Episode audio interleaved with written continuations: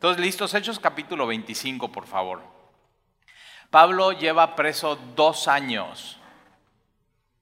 ¿Alguna vez te ha pasado algo que estás en una situación y llevas así mucho tiempo y dices, no, pues ya, o sea, esto ya, ya, así, así se va a quedar. O sea, ya es crónico mi situación, ya es crónica mi situación financiera, ya es crónica mi enfermedad, ya es crónico mi situación matrimonial o muchas veces pasa a los jóvenes, o sea, no, ya es crónico mi situación con mis papás, o sea, ya no hay solución de esto. Y lo que vemos con Pablo es que él caminando bien con el Señor, él teniendo comunión con el Señor está en una situación que él no planeó, que él no se hubiera querido meter, pero simplemente está ahí. Lleva dos años en la cárcel. Y una de las preguntas, eh, y no sé si has conocido a alguien que, por ejemplo, lleva dos años sin obtener un trabajo. O sea, yo cuando trabajo, platico con alguien me dice, Tali, o sea, llevo dos años sin tener trabajo. Y digo, ¿cómo, o sea, cómo, se ve eso en la vida de alguien? ¿Qué, o sea, qué duro, qué situación tan o sea, es, muy fuerte, es estirar la liga demasiado. O dos años con un enfermo en casa. Platicaba esta semana también con alguien que me decía que eh, durante dos años tuvo que cuidar a su, papá y ya en, en, la etapa terminal, muy, muy difícil su situación. O sea, Dios estirando la liga. Pero una pregunta es, o sea, ¿contra qué estás comparando ese tiempo? O sea, un año son 12 meses, dos años son 24 meses. ¿Contra, qué estás comparando ese tiempo? Ahora, si lo comparas contra el pasado, pues sí, y dos años pesan, pero si lo comparas no solamente con el futuro, sino con una eternidad, ¿cuánto realmente son dos años? Y Pablo le llama eso una leve tribulación momentánea. Y, nos encanta ese versículo porque es muy romántico, leve tribulación. Pero cuando la estás pasando tú y estás en una situación como la de Pablo, dices, no está nada leve. Y no se está sintiendo nada momentáneo esto. Pero Pablo lo que, o sea, Pablo es un experto en algo que yo adoro de Pablo y de la Biblia, es que pone todo a la luz de la eternidad. Y es algo que tú tienes que aprender a hacer con Dios durante toda tu semana, durante todas las etapas de tu vida. Sí, o sea, se ve duro, se está estirando la liga, está difícil, es algo crónico, pero ¿cómo se ve eso a la luz de, de lo eterno? De cientos, deja cientos, miles, deja miles, millares de miles de millones de años de estar frente a Él. Y Pablo dice, esa leve tribulación momentánea causa un mayor peso de gloria. O sea, cuando estemos delante de Él y ya no haya más dolor, o sea, ya no haya más ligas que estirar. O sea, ya todas las, las ligas que en nuestra vida que se tenían que estirar, se estiraron y se estiraron al máximo. Algunas se rompieron, algunas dieron de sí, otras aguantaron bien. Pero cuando lleguemos delante de Él, ya, o sea, todo eso va a ser terminado y lo único que va a quedar es, es así un, un peso de gloria cayendo en nosotros. Y ese peso de gloria es la gloria de Dios, es su amor abundante y perfecto y puro en nuestras vidas. Es escuchar de sus labios decir, bien buen siervo y fiel. En lo poco fuiste fiel, en eso, en eso momentáneo, en esa leve tribulación entra en el gozo de tu gozo. O sea, por fin gozo que nada nos, o sea, nada ni nadie nos puede robar. Y Pablo está en esa situación y lo dejan preso a Pablo sin ser culpable después de ya haber sido enjuiciado. O sea, en el juicio dicen, no, no hay nada malo y, y termina siendo eh, Félix el gobernador y ahora entra este hombre que se llama Festo. Félix, ya vimos, ¿te acuerdas? Era un hombre cruel, era un hombre despiadado, había matado a, miles de judíos y simplemente por quedar bien con los judíos deja a Pablo en la cárcel y les hace ese favor y al final lo terminan corriendo y, el versículo 1 del capítulo 25, llegado pues Festo, ahora después de Félix viene Festo y Festo dice... Eh, Josefo, que es un historiador judío que tiene un espíritu más noble que Félix. Pero al final, por más espíritu noble, hizo un poco las cosas mejor. Vamos a ver que eh, también eh, quería quedar bien con todos. Y ya vimos eso, o sea, como quedar bien con todos es al final no quedar bien con nadie. Y tú lo que tienes que dedicarte así, si quieres poner todo tu esfuerzo en algo, en quedar bien con alguien, tienes que estar bien con Dios. Ahí vale la pena ese esfuerzo, ese ejercicio de la piedad, o sea, quedar bien con Dios. Y llegando pues Festo, eh, que queda en lugar de Félix, a la provincia, eh, a, qué provincia? A la, de, Judea. Entonces se repartían las provincias en el imperio romano y él le toca la provincia de Judea que en Judea está Jerusalén y está Cesarea, y él subió de Cesarea a Jerusalén tres días después. Entonces vemos que es un procurador noble, es un procurador que quiere empezar a trabajar, que quiere poner las manos en la masa, y mira lo que sucede después de, o sea, quiere conocer Jerusalén, que era la, la ciudad más importante en su provincia, eh, versículo 2, y los principales sacerdotes, el sumo sacerdote con los otros sacerdotes, la gente más importante de los judíos y los más influyentes de los judíos, entonces eh, no solamente los religiosos, sino los que tenían peso en la sociedad, se presentaron ante él. Ahora fíjate, es la primera reunión, él los quiere conocer, ellos le quieren conocer y vienen estas peticiones siempre en, en la política, ¿no? Y ya viste ahora cómo despertaron al presidente. Y, siempre es eso, el, hombre siempre está pidiendo cosas y cosas y cosas y cosas y siempre, o sea, va a ser una lista infinita de peticiones. Y lo que no entiende el hombre es que el contentamiento no lo vas a lograr al tener cosas, sino simplemente al estar en paz con Dios. O sea, paz con Dios.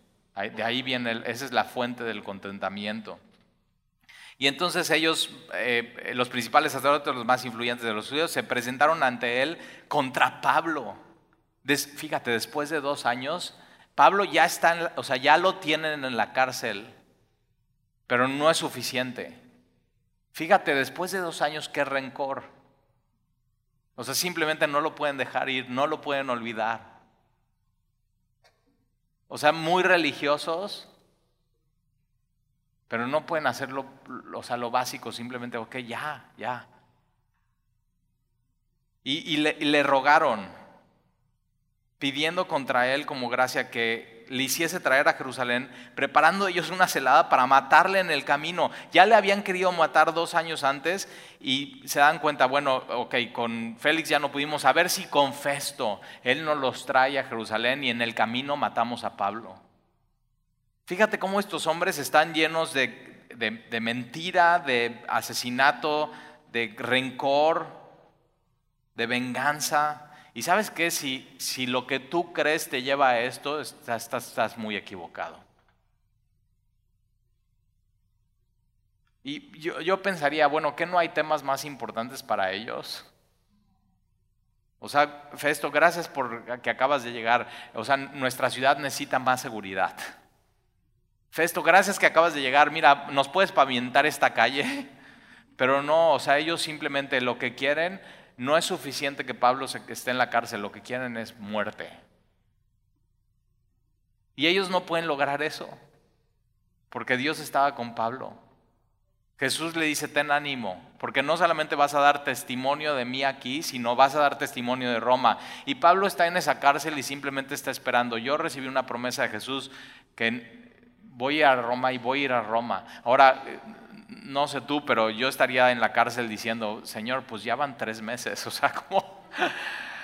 O sea, y bueno, seguramente ya este, ahí viene, en el cuarto mes, pero no, o sea, pasan, simplemente pasan dos años de eso, pero Pablo está confiado en Dios.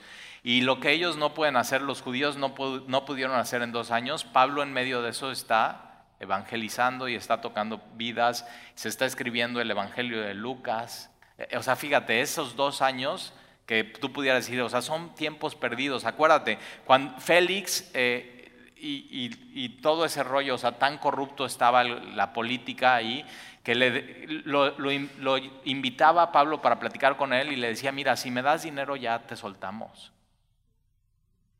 O sea, Pablo hubiera podido traer a los hermanos y a los apóstoles, decir, miren hermanos, fíjate que si juntamos una ofrendita, o sea, ya resolvemos este asunto y yo puedo seguir, o sea, yendo de ciudad en ciudad a, evangelizar y hacer la obra de Dios, pero tienes que saber esto, que tiene un costo no entrarle a la corrupción. Y vemos aquí un hombre íntegro, que ya hubiera podido resolver su problema y no estar dos años en la cárcel. Pero Pablo sabe, estar yo no soy preso de Roma, yo soy preso de Jesús. ¿Has hecho la cuenta de cuánto te cuesta en tu vida no entrarle a las cosas, a los negocios sucios, a evadir impuestos, a darle la mordida al policía? Y el cristiano tiene, o sea, hemos sido llamados a eso. Pero tiene un costo. Y, fíjate, Pablo nos enseña algo. Él pudo haber pagado una, o sea, una mochada para salir, así como tú has podido pagar una mochada para tener un negocio, una mochada para salir de una situación. Pero fíjate, Pablo nos enseña que a veces el no entrarle a la corrupción y caminar en la voluntad de Dios nos lleva a algo mucho más grande. Y él lo que va a hacer es va a estar enfrente del emperador. A veces cuando tú estás así con tus rollos y no sé si entrarle a esto o no, tú no sabes, igual lo que estás haciendo es, estás poniendo una barrera para lo que Dios tiene para tu vida, que es realmente una vida plena, una vida completa. Entonces te das cuenta, el, rollo no es cultural, el rollo es espiritual. No es que así seamos todos los mexicanos. Es que realmente nuestro corazón se ha alejado de Dios y necesitamos a Él y necesitamos confiar. Decir, Señor, bueno, yo, yo voy a hacer todo lo contrario a lo que la cultura me dice. Yo te voy a seguir a ti. ¿Por qué no intentas, o sea, por qué no cambias en tu forma de pensar e intentas vivir una vida así? Tal y es que si hago eso me quedo sin contratos. Y digo, ¿cómo sabes? Igual si obedeces a Dios, Él empieza a hacer algo increíble en tu vida y te lleva a lugares a donde ni te imaginabas y enfrente de gente que ni te imaginabas. Igual lo que estás haciendo es, es, o sea, es luchar contra Dios en eso. Ahora puede ser que Dios te prospere al hacer eso, pero puede ser que no, pero no importa, estás bien con Dios. ¿Qué, o sea, ¿Qué más quieres que, tu alma prospere, que tu alma crezca, que tu alma se sienta pura, que tu conciencia esté limpia? Yo siempre eh, les digo a mis clientes y a mis amigos y a los que trabajan conmigo en la empresa, si no puedo decírselo a mis hijos, no le entro. Y voy muchas veces más allá, porque entonces tú puedes decir, bueno, se los voy a decir a mis hijos y los voy, o sea, como que los voy a manipular para que digan que sí conviene, ¿no? Nos vamos a ir de vacaciones. Ah, no, entonces sí, papá. ¿No? Pero digo, no, voy más allá y digo, si no me puedo parar frente al, al grupo de discipulado en el que estoy, de 12 o 14, y decir, voy a hacer esto, si no me puedo parar y decirlo abiertamente a la luz, no le entro. Y, y, a veces voy mucho más allá. Digo, si no lo puedo decir en frente de la congregación el domingo, con ustedes, y en Facebook Live, no le entro. Porque no se trata del hoy y el ahora, sino hay un peso eterno en todo lo que tocamos y en todo lo que hacemos. nada más empieza a tomar tus decisiones de esa manera en tu vida. Y entonces ya eso, eso va a cambiar mucho tu forma de pensar. Y Pablo entonces está ahí en la cárcel, no decide resolverlo como cualquier mexicano lo resolvería. Y Dios tiene un propósito eterno en eso. Y le, o sea, le quieren matar en el camino. No es suficiente que esté en la cárcel, lo quiero muerto. Y no sé si te ha pasado eso, que tienes una situación con alguien y, dices, no, no es, no es suficiente que ya nos distanciamos, sino quiero lo peor para esa persona. Y, no y tu corazón así, o sea, 24 meses con eso en tu corazón. Te das cuenta, su religión no les había servido para nada. Y tienes que tener cuidado porque sí, o sea, tú puedes eh, estar muy pila en, lo que haces, pero si, si, tú, si tú, lo que tú crees no afecta este tipo de decisiones en tu vida, posiblemente no esté sirviendo para nada. Y entonces versículo 4, pero Festo respondió que Pablo, no estaba, eh, Pablo estaba custodiado en Cesarea, donde él mismo partiría en breve, los que de vosotros puedan, dijo, desciendan conmigo, y si hay algún crimen en este hombre, acúsenle. Entonces, de una manera u otra, Dios protege a Pablo. Y dicen, o sea, este hombre que, que sí se quiere quedar bien con, o sea, quiere quedar bien con los judíos, pero por otro lado, Dios lo está usando y Dios ha usado así a gobernantes totalmente incrédulos, totalmente carnales, totalmente y Dios usa a los gobernantes para proteger a su pueblo. Versículo 6, y deteniéndose entre ellos no más de ocho o diez días, venido a Cesarea, al siguiente día se sentó en el tribunal. La verdad este gobernante estaba muy pila, muy noble. O sea, llega y a los tres días va a la ciudad más importante y tiene la reunión. Regresa y al día siguiente se sienta eh, en el tribunal a, a chambear. Pero fíjate, y lo primero que hace, y mandó que fuese traído Pablo. O sea, número uno en la agenda de los judíos, destruir a Pablo. Número uno en la agenda de este hombre es quedar bien con los judíos. Pero fíjate, número uno en la agenda de Dios es dar testimonio de Jesucristo y va a usar a Pablo. Entonces cada quien de pronto puede tener su agenda. Tus amigos pueden tener una agenda, tú puedes tener otra agenda, pero la agenda de Dios al final es número uno Jesucristo. Número uno Jesucristo. Y, y otra vez, ¿por qué, no, ¿por qué no tomas tus decisiones con eso en tu mano, con tu agenda en la mano sabiendo? El propósito número uno de la agenda es Jesucristo. Y entonces que Dios vaya ordenando tu agenda y, lo que haces y lo que no haces. Y ya ahí vas a decir, no, pues esto creo que lo tengo que quitar, esto lo tengo que poner, esto, esto no. Y entonces mandó que fuese traído Pablo. Él, él por supuesto, eh, eh, Festo no conocía casi, vamos a ver, no conocía casi nada del cristianismo. Y de pronto Pablo le, va a dar una clase de qué es el cristianismo. Y así en nuestras ciudades en, el mundo en el que vivimos, cada vez menos gente conoce sobre Jesús en nuestro país. Cuando éramos un, país donde por lo menos en las escuelas se hablaba de, moral y se hablaba de Dios y se hablaba de, la cruz, y ahora simplemente no, ya e, está pasando como en Estados Unidos, cada vez más de diferentes lugares, por la tolerancia se está sacando a Dios de las conversaciones y de las escuelas y de las familias y de las mesas. Y versículo 7, cuando éste llegó, o sea, los judíos luego, luego están ahí, fíjate, o sea, dejan todo lo que tienen que hacer y, llega entonces Pablo, lo rodean los judíos que habían venido de Jerusalén, presentando contra él muchas y graves acusaciones. Ahora, si te acuerdas, hace dos años lo que habían presentado contra él es que él metió a Trófimo en el templo, esa era la, la, la acusación. O sea, y él está haciendo, o sea, simplemente está, está levantando gente para que vaya contra Roma. Dos acusaciones y después de dos años ya le fabrican más y muchas acusaciones y muy graves. O sea, durante esos dos años estuvieron pensando, si podemos volver a acusarle, ¿de qué más le vamos a acusar? Y simplemente, o sea, fíjate, un corazón de en vez de estar pensando en cómo hacer el bien, cómo edificar a su pueblo, que estos eran los principales religiosos y líderes del mundo, están pensando cómo vamos a acusarle, cómo lo vamos a hundir, cómo lo vamos a asesinar. Un corazón totalmente podrido.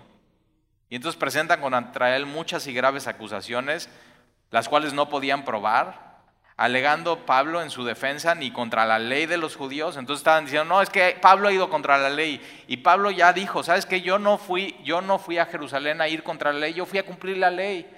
Yo me purifiqué, yo presenté la ofrenda, ni contra el templo, Pablo no metió a nadie al templo, simplemente todo es un invento, ni contra César, no es que Pablo está levantando y es el líder de la secta de los nazarenos y quieren ir contra César, pero fíjate, lo mismo le hicieron a Jesús. O sea, simplemente le querían meter trampas y le traen esa moneda y dicen, eh, eh, Señor, tenemos que pagar impuestos. Y simplemente le querían poner un tropezo. Y Jesús dice, ¿de quién es esa impresión que está en esa moneda? Es del César. Denle a César lo que es del César, a Dios lo que es de Dios. Y lo que había en esa moneda es la imagen del César. Y lo que Jesús está diciendo, la imagen del César al César. Pero ustedes fueron hechos a la imagen de Dios, ustedes como imagen de Dios, ustedes dense a Dios. O sea, tan profundo y estos no, o sea, simplemente no entendían y pensaban que nada más era un lema político y, no. Jesús estaba diciendo cosas muy profundas, muy espirituales. Y no estaba, no está, fíjate, Pablo dice enfrente de un tribunal humano, yo no he pecado en nada.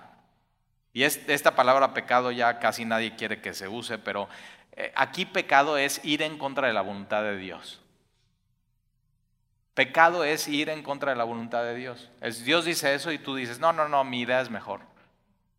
Dios dice no esto y tú dices, no, no, sí, no pasa nada. O sea, eso es retrógada.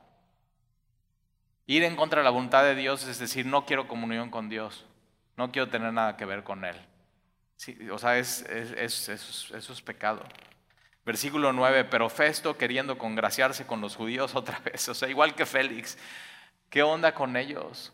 Poncio Pilato igual, o sea, por eso cuidado, si tú estás en, la política, cuidado con eso. Sea, porque tienes que, o sea, tienes que quedar bien con todos y al final no quedas bien con nadie. Y al final ya, o sea, cuando termina tu sexenio ya no tienes amigos y no tienes a nadie y ahí tienes que otra vez estar haciendo toda tu red. Pero ¿qué tal si eres político y le dices, Señor Dios, úsame? ¿Qué quieres que yo haga? Te quiero conocer y dar a conocer. Pero Festo, queriendo congraciarse con los judíos, respondiendo a Pablo, dijo, ¿quieres subir a Jerusalén y allá ser juzgado de estas cosas delante de mí? Ahora, subir a Jerusalén es no ser juzgado en el tribunal humano, sino en el tribunal del Sanedrín. Y Pablo, o sea, versículo 10, Pablo dijo, ante el tribunal de César estoy, donde debo ser juzgado. Él podía decidir ya una vez en los tribunales, ¿sabes que No, no, no. Yo prefiero que me juzgue la ley romana que estos religiosos. ¿Por qué? Porque estos religiosos que no daban fruto, su corazón estaba lleno de asesinato, de mentira, de falsos testimonios, de rencor y eran vengativos. Entonces su juicio contra Pablo era totalmente irracional. Ellos creían lo que creían y nadie los iba a cambiar de opinión. Y tienes que tener cuidado con no ser así. No importan los hechos. Eso es lo que nosotros creemos. Y ese es un corazón totalmente endurecido, pero fíjate, aquí, aquí habían llegado ellos. Y Pablo dice, no, yo prefiero caer en manos de César Nerón que de estos religiosos. Cuidado con un corazón así. Cuidado con un corazón así que no ve la evidencia, no ve los hechos, sino, no, yo creo esto y así se hace. Y soy, es el lema favorito de este tipo de personas. Soy de un solo pensar, soy de una sola pieza. Y yo digo, uy, qué peligroso eres. O sea, eres una roca. Y si Dios quiere que cambies de pensamiento y de opinión, ¿qué? Si Dios quiere renovar tu entendimiento, ¿qué? no vas a cambiar. Tienes que tener cuidado con eso. Versículo 11, porque si algún agravio cosa alguna digna de muerte he hecho, no rehuso morir. Fíjate, Pablo dice, si algo malo hice, pues que me, pues está bien que me maten, pero Pablo había entendido algo. Yo morí ya en el camino a Damasco. ¿Tú ya entendiste eso en tu vida cristiana? O sea que cuando el Señor vino a tu vida, tú ya moriste. Con Cristo estoy juntamente crucificado. O sea, yo ya morí. En el momento que Dios me llamó y me salvó, en ese momento yo ya, o sea, yo ya morí. Jesús les decía una y otra vez, si alguien quiere venir en pos de mí, niéguese a sí mismo. Tome su cruz y sígame. Porque el que quiera salvar su vida la perderá.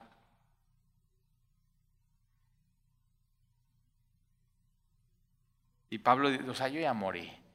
¿Vives así tu vida? O sea, como si ya, fíjate, es a la luz de la eternidad. No rehuso morir, pero si, pero si nada hay de las cosas que estos me acusan, nadie puede entregarme a ellos, nadie. Él sabe, Dios está conmigo. Jesús me hizo, Jesús ya me dijo, Pablo, ten ánimo, porque así como has testificado conmigo aquí en Jerusalén, vas a testificar en Roma. Ten ánimo. Entonces que nada te desanime.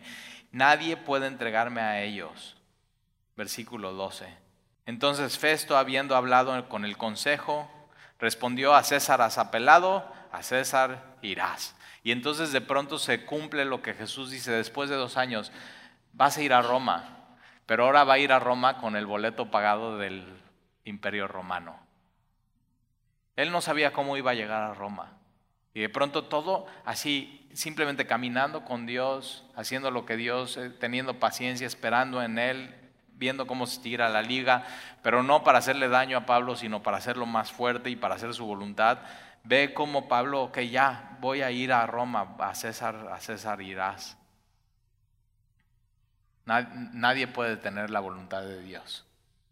Cuando te pones y te entregas a, Dios en tu vida, nada, o sea, nada, ni nadie puede detener la voluntad de Dios en tu vida. Y de pronto ya Pablo va a ir con boleto pagado. Y cuando tú apelabas a Roma, Roma tenía que asegurarte que tú, que tú donde fuera que, esté, que estuvieras, en cualquier provincia, tú llegaras bien y seguro. Y entonces ya los últimos capítulos de Hechos vamos a ver cómo Pablo llega bien y seguro a Roma a pesar de todo lo que vamos a ver y va a haber un, o sea, vamos a subirnos a un barco con él. ¿Te gusta, te gusta ir al barco? Y nos vamos a subir un barco con él y vamos a naufragar con él y vamos a tragar agua. Vamos a llegar a una isla y vamos a ver, o sea, ve, pero siempre Dios estando con él y teniendo un propósito. Tienes que aprender a ver, Señor, ¿qué estás haciendo en mi vida hoy? O sea, todo lo que sucede, Señor, a ver, ¿por qué? Yo eh, eh, en las últimas semanas he estado pensando en el último año, o sea, los últimos 12 meses de mi vida, y, o sea, cosas difíciles y complicadas, y digo, Señor, ¿qué querías hacer? O sea, ¿qué hiciste? ¿Y qué, qué has querido hacer? ¿Y qué sigues haciendo? Y ponte a pensar en esas cosas, deja un poco al lado tu celular, Facebook, Instagram, Netflix. Sí, está padre, pero ya deja un poco al lado eso y ponte a pensar. Señor, ¿qué has hecho con esto? cuando estabas tirando tanto la liga, ¿qué, estabas haciendo? ¿Qué me, ¿Qué me, estabas queriendo enseñar? Y aprende, aprende de eso. Reconoce a Dios en todos tus caminos. Versículo 13, pasando algunos días, el rey Agripa y Berenice. Berenice es, eh, no es esposa de Agripa, es su hermana. Entonces Berenice, que era una muchacha, dicen los comentaristas, muy hermosa, se casa primero, se divorcia, se va con otro hombre, eh, se casa con otro, lo deja y se va y, se va a vivir con su hermano y, de pronto hasta con su hermano anda. Y dices, ¿en qué tiempos vivía? No, ¿en qué tiempos vivimos? O sea, fíjate, eh, o sea, la Biblia se escribió hace años, pero el corazón del hombre no ha cambiado sea, simplemente, o sea, todo un enredo. Y entonces eh, el rey Agripa y Berenice, ellos, ellos estaban gobernando la provincia de donde correspondía Jerusalén y de pronto él sabía mucho de los judíos. Tenía que ver con el templo. Y, vamos a ver, el rey Agripa, nada más, ah, por si alguna vez te has quejado de tu familia, y dices, no, Tali, yo seguramente tengo una maldición generacional porque mi familia, fíjate, mi fíjate, el bisabuelo de este rey Agripa es aquel que mandó matar a los niños en Belén cuando Jesús nació. ¿Qué me decías de tu bisabuelo? Y no solamente el, el abuelo de este rey Agripa es el que manda matar a Juan el Bautista. Y, y el papá de este rey Agripa es el que manda a matar a Jacobo, el hermano de Juan. Y otra vez, ¿qué me decías de tu familia? no, no, nada tal y esos son muy lindos. Pero algo tienen en común estos tres, o sea, su línea algo tienen en común estos tres. Han perseguido durante toda su vida a Jesús. Y entonces tienes este rey Agripa y Berenice, su hermana, y ahora, fíjate, entonces, primero Jesús, después Juan el Bautista, después Jacobo, uno de ellos es el que manda a arrestar a Jesús y lo pone en una celda, en, o sea, ve, se burla de Jesús. Es, de esta línea de la familia es cuando Jesús dice, Él es una zorra, se está refiriendo a sus familiares. Y ahora Pablo está delante de él de este, de este rey Agripa y de Berenice. Y vinieron a Cesarea para saludar a Festo. O sea, como que se les ocurre, mira, ya está Festo ahora, nosotros somos de esta provincia del noreste, ahora vamos con él para apoyarle y, pues también otra vez hacer política. O sea, todo, está, todo eso está pasando. Versículo 14, Pero una de las cosas que tenían es que los judíos, o sea, no, podrían, no podían soportar esta relación del, rey Agripa con Berenice. O sea, ¿cómo es posible que, que ande con su hermana? O sea, totalmente chueco y loco. Y, y, después ponte a investigar un poco de Berenice y después de esto todavía lo que ella hace. Versículo 14. Y como estuvieron ahí muchos días, Festo expuso al rey la causa de Pablo. O sea, fíjate, Festo no podía dejar de pensar en lo que Pablo había dicho. Y a veces tú, cuando tú estás delante de alguien y les hablas de Jesús, dejas pensando a la gente y ni, o sea, tú ya vas, o sea, tienes un encuentro, saludas a alguien, les hablas de Jesús, tú te vas y ellos siguen pensando en eso a veces, a veces, a veces sucede. Y a mí me ha pasado que después de seis meses que vi a esa persona, la vuelvo a ver y me dice, oye, he estado pensando en lo que me dijiste. Y yo así, uch, úchale, ¿qué le dije? Por eso es que tu tema siempre sea el mismo, Jesús. Porque entonces ya sabes qué le dije. Ya, o sea, ya sabes qué le dijiste. Que tu tema, otra cosa en tu agenda, en la semana, que tu tema tenga que ver con algo de peso eterno. O sea, el, mundo está lleno de puras trivialidades. o sea, si quieren tus amigos trivialidades, que no te escuchen a ti, que compren TV Notas. O sea, tu conversión tiene que ser totalmente diferente. Que tu conversación y tus palabras sean sazonadas con sal, llenas de gracia, que sepan la eternidad. Deja pensando a la gente y así que se volteen y digan, no, pues, o sea, este cuate está loco. Pero déjalos pensando. Déjalos pensando. O sea, sé valiente. No, no temas. Habla. No pasa nada. O sea, hay cada loco con su tema en este mundo que pues tú agarra el tuyo. Y que no sea de modas, que no, o sea, simplemente sea la palabra. Y entonces mira lo que sucede. Eh, Festo le, dice, oye, quiero hablarte de, este hombre. Versículo 14, y como estuvieron ahí muchos días, Festo expuso al rey la causa de Pablo, diciendo, un hombre ha sido dejado preso por Félix, respecto al cual, cuando fui a Jerusalén, se me presentaron los principales sacerdotes, los ancianos de los judíos, y pidieron condenación contra él. A esto respondí que no es costumbre de los romanos entregar a alguno a la muerte antes que fuese acusado que, el acusado tenga delante a sus acusadores y pueda defenderse de la acusación. Así que habiendo venido ellos juntos acá, sin ninguna dilación, al día siguiente sentado en el tribunal, mandé traer al nombre. Y estando presentes los acusadores, ningún cargo presentaron de los que yo sospechaba, sino que tenían contra él ciertas cuestiones acerca de su religión. Y Dios cierto Jesús. ¿Te das cuenta cómo se le quedó grabado eso? Y cómo él no conocía nada de Jesús. o sea, un cierto Jesús. Pablo por eso tenía que darle a conocer a este hombre de Jesús. Y hay gente allá afuera que, ah, sí, Jesús, ah, sí, sí, sí, Jesús. Pero no saben quién es Jesús. No saben, no saben, no saben que Jesús es. Una de las preguntas que yo le hago a la gente es: ¿tú sabes que Jesús es Dios? Y se quedan así, hacen los ojos chiquitos. Hazles preguntas.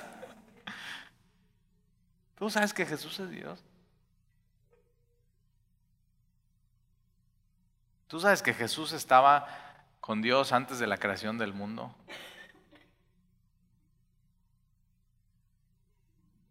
Y deja, así déjalos pensando. Si quieres un día platicamos de eso. Deja, así déjalos pensando.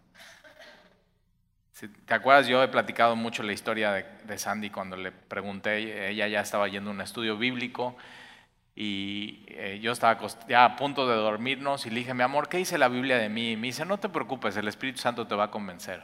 Apaga la luz. Y yo así, el Espíritu. y me quedé pensando toda la noche. O sea, ¿qué onda? Ya se volvió loca. Y no, ¿verdad? No, no, no. Y el Espíritu Santo así.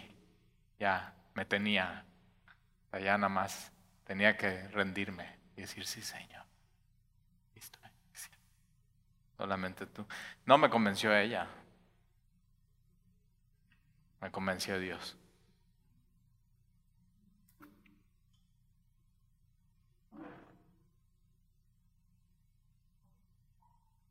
Acerca de su religión, de un cierto Jesús, ya muerto. Entonces Pablo decía, Jesús murió y por supuesto Pablo siempre metía, murió en una cruz. La cruz es esencial en nuestro mensaje. Jesús murió en una cruz, murió en un madero, en la muerte más humillante, más indigna, más cruel.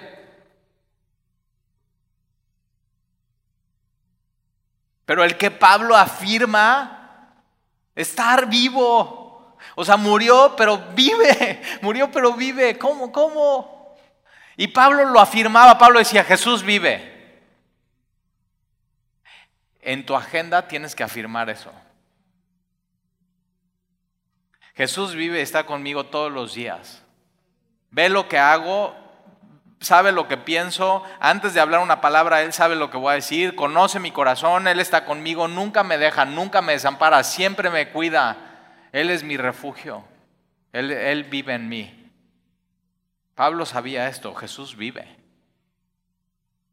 Murió, pero resucitó. Versículo 20. Fíjate cómo le quedó claro a él. Bueno, no tan claro porque dice, cierto Jesús que murió, pero dice que vive, dice que vive. ¿Tú dices eso a las personas? O sea, Jesús vive. Hay himnos así de los viejitos, muy viejitos. Jesús vive, Jesús resucitó. Versículo 20, yo dudando en cuestiones semejantes, o sea, él no sabía, él no conocía nada de los judíos, no conocía nada del templo, no conocía nada del Mesías, no conocía nada de las escrituras, del Antiguo Testamento, no conocía nada de nada. Pero fíjate quién sí conocía, conocía a él, porque su, bisabuelo tuvo que ver con la historia, su abuelo tuvo que ver con la historia y su papá tuvo que ver con la historia. Y él sabía, estos no son rollos, esto es histórico. Lo de Jesús es histórico. ¿Sabías que es histórico y no son rollos? Él lo sabía por su familia. Entonces, fíjate, puedes tener una familia que dices, híjoles, o sea, es Preferiría estar con Pablo en la prisión que con esta familia. Pero fíjate cómo Dios puede usar a tu familia para que sepas quién es Jesús. Histórico. Versículo 20. Yo dudando en cuestiones semejantes, le pregunté si quería ir a Jerusalén y allá ser juzgado en estas cosas, mas como Pablo apeló para que se le reservase para él el conocimiento de Augusto, Augusto le decían al, al César, en esa época Nerón no estaba persiguiendo todavía a los judíos como después vemos que se levanta y persigue a los judíos. Mandé que le custodiasen hasta que le enviara yo a Cesarea. Ahora él, está, él piensa, o sea, a, César, él piensa, yo le, estoy, yo le voy a enviar a César, pero fíjate, realmente quien le está enviando a César es Dios. O sea, Dios está moviendo todas las fichas. Dios es el que le está enviando a César. Y se lo dijo desde Hechos capítulos 9, cuando él se convierte, dice, yo te voy a usar y te voy a llevar y vas a estar frente a reyes. Pasaron 22 años para que se cumpliese eso. Por eso es tan importante, acuérdate, lo que Dios te dice, anótalo en tu Biblia. Mi recomendación es trae tu Biblia, trae una pluma y cuando Dios te hable, anota, anota la fecha, el día y que nunca se te olvide. ¿Tienes eso con Dios?